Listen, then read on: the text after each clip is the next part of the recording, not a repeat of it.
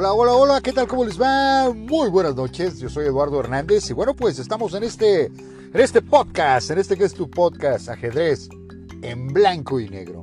Bueno, pues hoy, hoy vamos a hablar de un tema muy, muy interesante, que bueno, es un libro que yo ya lo tenía por aquí grabándolo de alguna manera, bueno, no grabándolo, sino más bien leyéndolo para platicarlo con todos ustedes, que yo no sé si han tenido la oportunidad de leerlo, pero eh, bueno, pues el día de hoy me encantaría comentarlo con todos ustedes. Este es un libro muy, muy interesante de ajedrez. El autor se llama Jonathan Rawson, que es un gran maestro, que bueno, pues ha tenido unos éxitos muy, muy interesantes en, en todo lo que respecta al ámbito ajedrecístico. Pero bueno, ¿por qué? ¿Por qué realmente leer este libro? Bueno, pues yo es de los pocos libros que he leído déjenme comentarles, que habla de una situación importante y que es algo que yo he estado recalcando todo el tiempo, que se preguntarán ustedes que es un podcast de ajedrez, pero que todavía no me meto en situaciones que si la defensa siciliana, que si el gambito de rey aceptado, que si el gambito de dama, etcétera, etcétera. Bueno, entonces no me he metido yo a la parte donde verdaderamente ustedes pues tienen un mar de conocimientos en todos lados, no nada más este, en radio, sino solamente también en el internet y en cualquier otro lugar donde pueden encontrar esas partes técnicas que, bueno, si ustedes quieren, pues la vemos de todas maneras.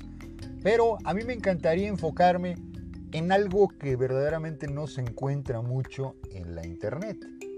Y esto es precisamente la parte psicológica y de motivación que, aunque tú no lo creas, el ajedrez demanda muchísimo de esta parte. Así que pues bueno, vamos a, enfocarnos en este libro, en este libro muy muy interesante del gran maestro Jonathan Rawson que se llama Ajedrez para cebras. Y bueno, pues déjame contarte que verdaderamente este libro empieza de una manera muy muy importante. Está dividido precisamente en tres partes. La primera parte habla de cómo mejorar nuestra capacidad de progresar. La parte número dos habla de un juego de herramientas mentales para una jungla exponencial.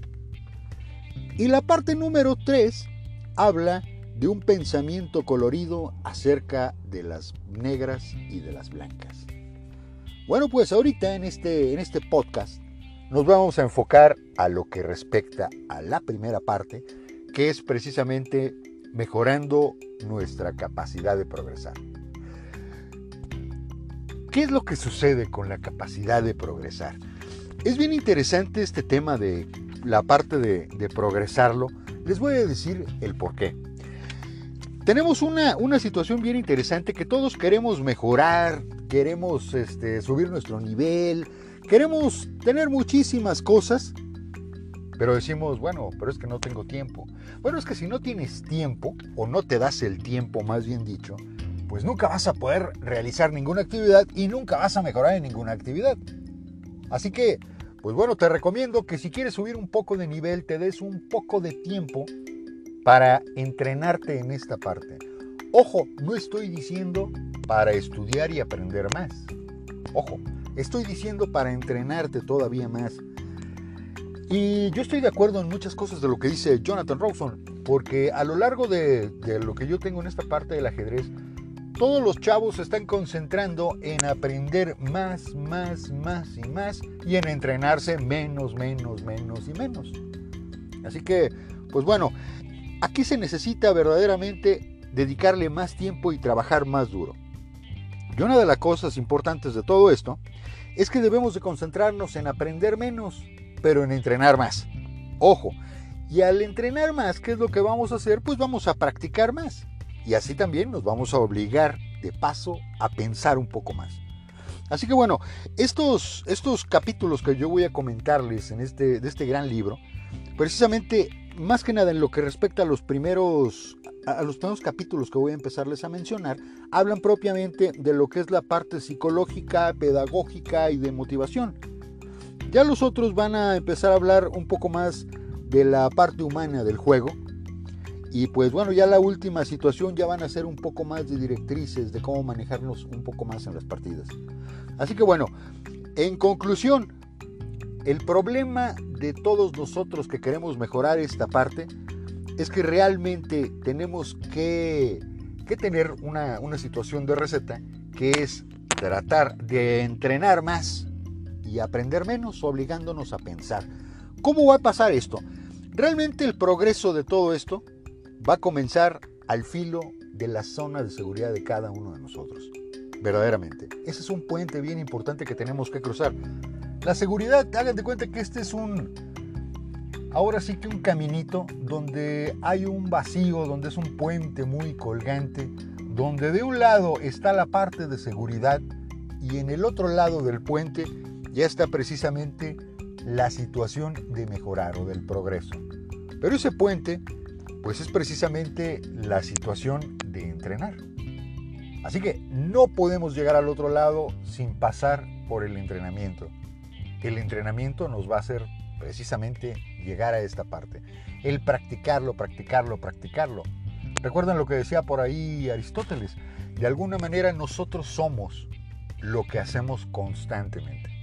Así que pues bueno, vamos a empezar con esta primera parte que es mejorando nuestra capacidad de progresar. Bueno, yo soy Eduardo Hernández y vamos a, a seguir en este podcast que se llama Ajedrez en blanco y negro. Así que vamos a empezar, ahora sí que con el primer tema del subtema.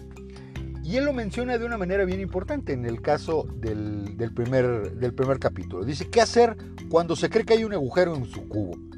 Aquí más que nada, él se está, se está manejando directamente mediante una, una canción por ahí, de que dice, hay un agujero en mi cubo, querida Lisa, querida Lisa. Hay un agujero en mi cubo, querida Lisa, hay un agujero. Y entonces Lisa le contesta, entonces remiéndalo, querido Henry, querido Henry, remiéndalo. Entonces, ahí en ese punto de canción, ¿qué es lo que tenemos que, que aplicar?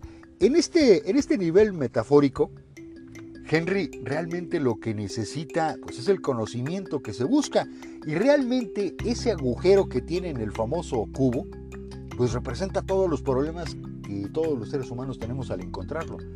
Así que la capacidad que se tiene para acarrear algo a ese cubo pues tenemos que, tener una, una situación o una idea para sellar ese cubo y tener precisamente más capacidad de eh, ahora sí que de, almacenar más en nuestra, en nuestra parte del, del cubo que menciona él.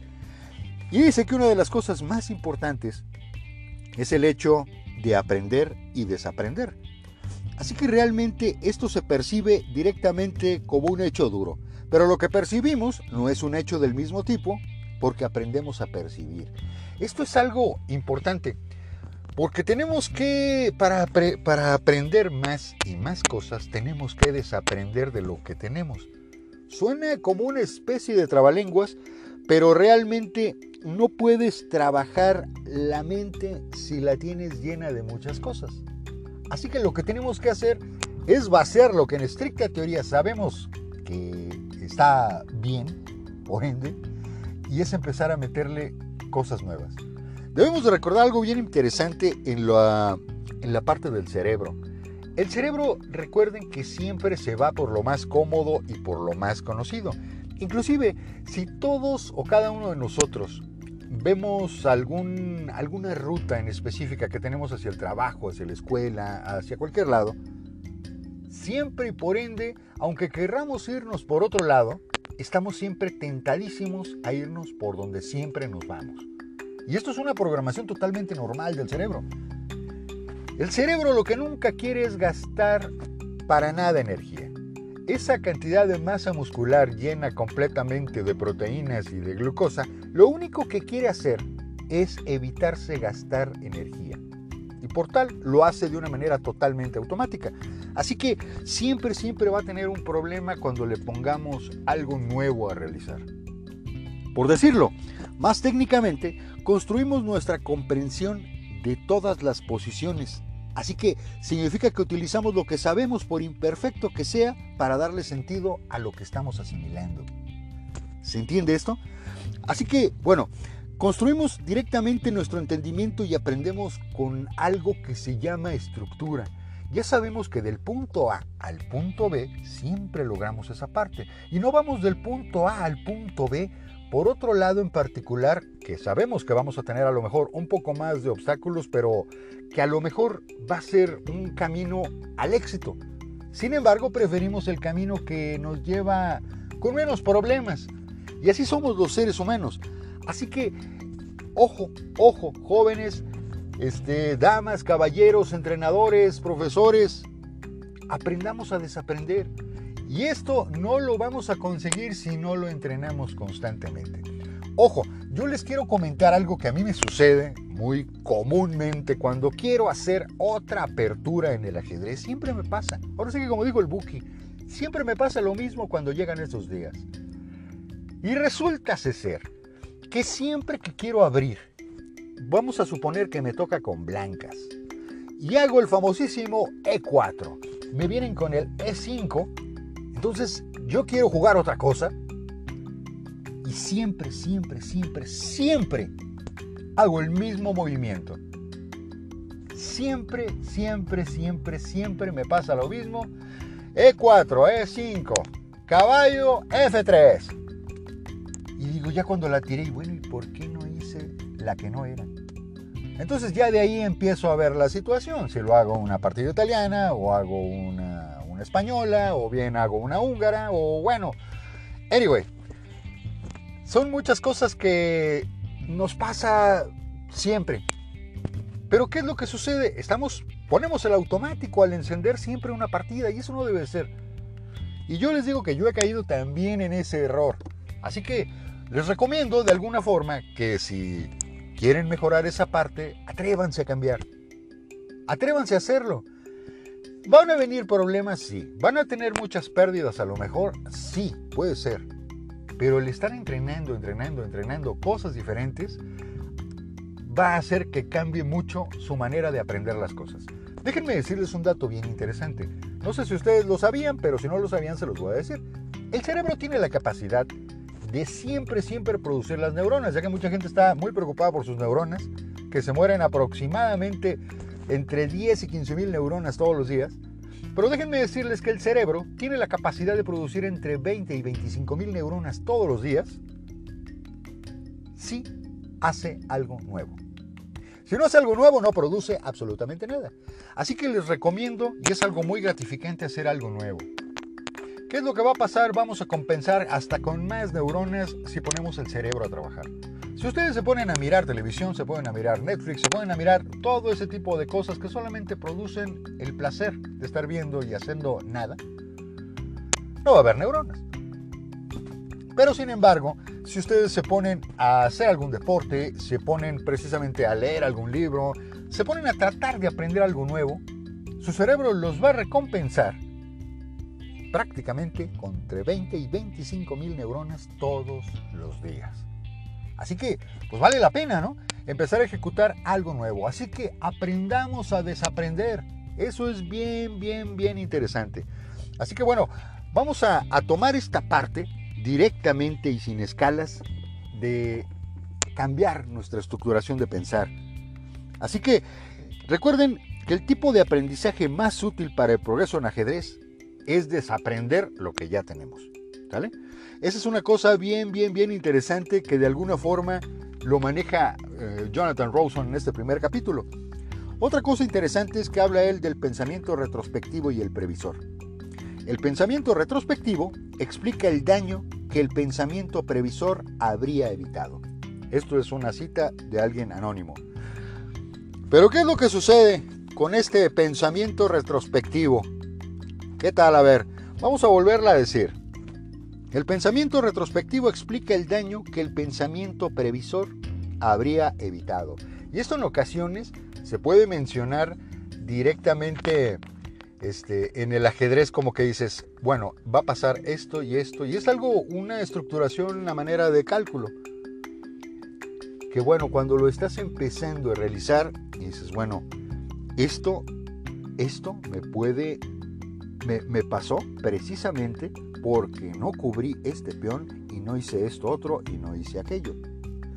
Así que pues bueno, hay una cosa importante en todo este escenario.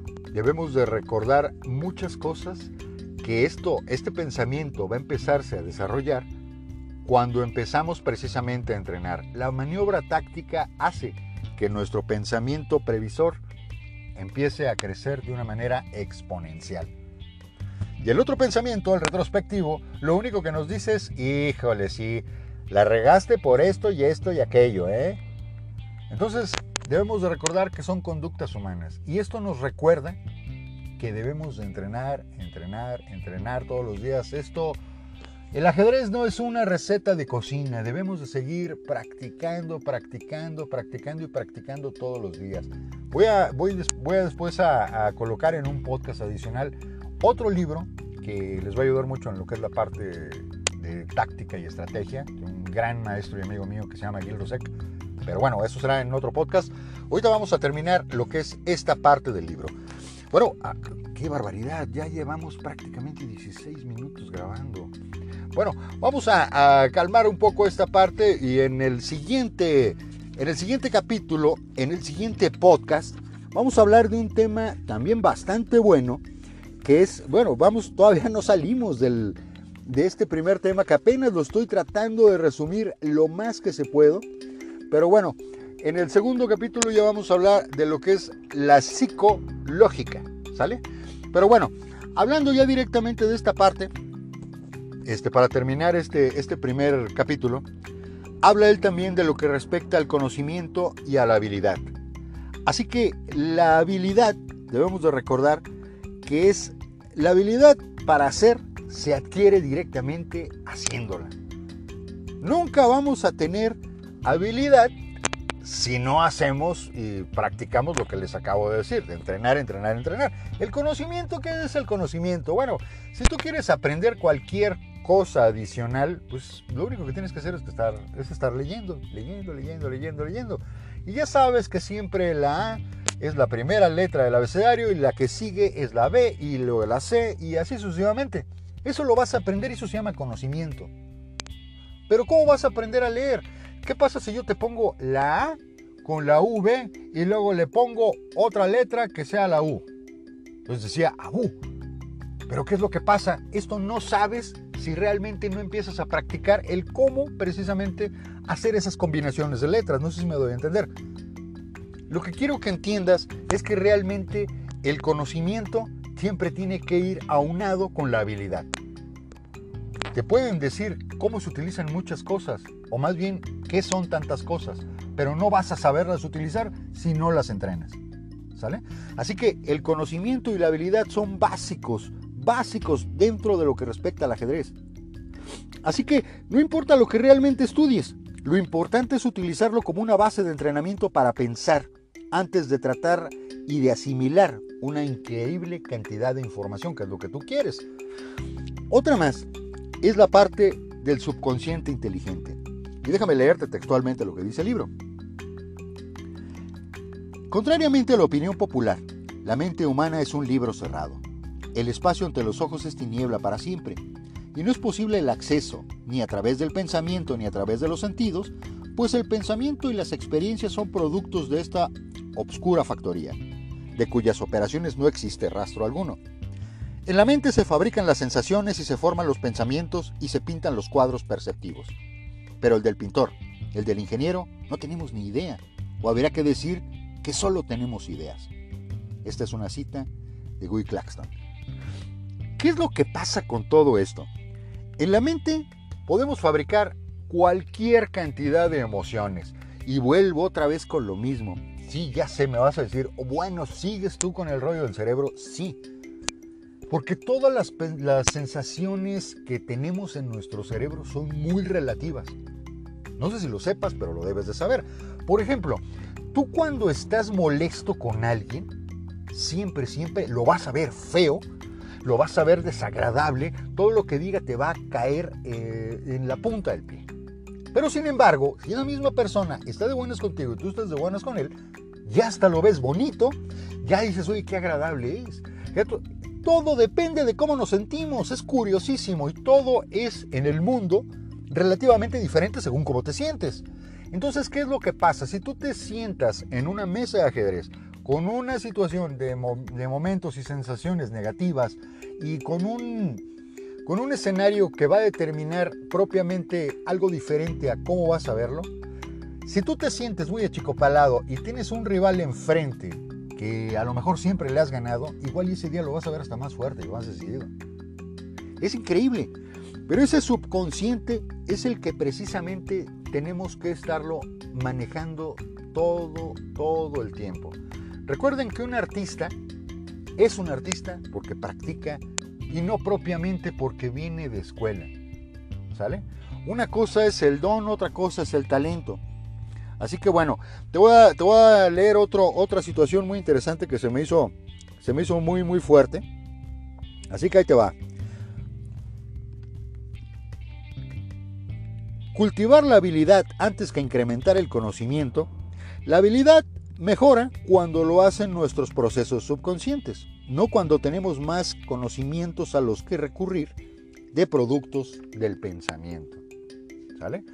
Así que si quieres mejorar tu habilidad y la cantidad de situaciones que puedas tener, lo único, lo único, lo único que puedes hacer es trabajar, pero trabajarlo y entrenarlo todo el tiempo, siempre de buena, siempre con buena actitud. Recuerden que eso nos va a llevar al éxito sin mayor problema.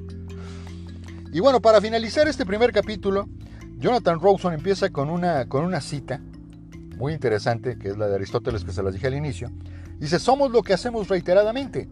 Así que la excelencia, por tanto, no es un acto, sino es un hábito. Formémonos el hábito de la excelencia, caballeros. Formémonos. Se las voy a volver a repetir para que proceda, ¿eh? Ok. Somos lo que hacemos reiteradamente. La excelencia, por tanto, no es un acto, sino es un hábito.